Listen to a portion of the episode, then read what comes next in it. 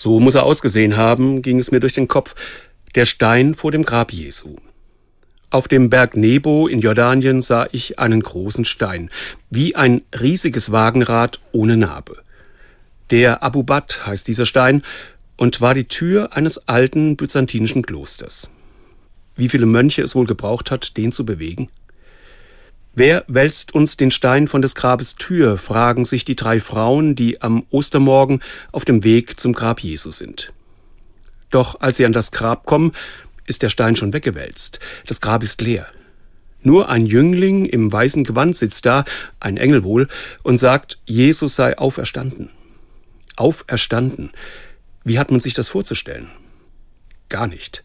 Auch in der Bibel wird mit keinem Wort auch nur angedeutet, was da im Grab geschehen ist.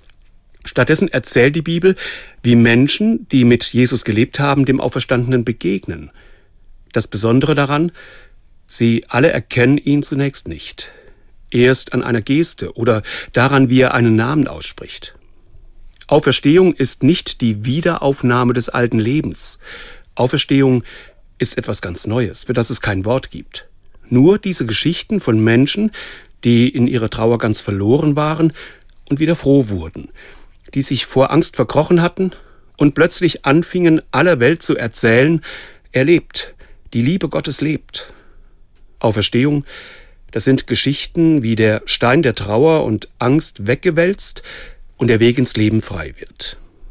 Um diesen Stein zu bewegen, braucht es keine Mönche, nur dieses Wort. Er lebt, die Liebe Gottes lebt.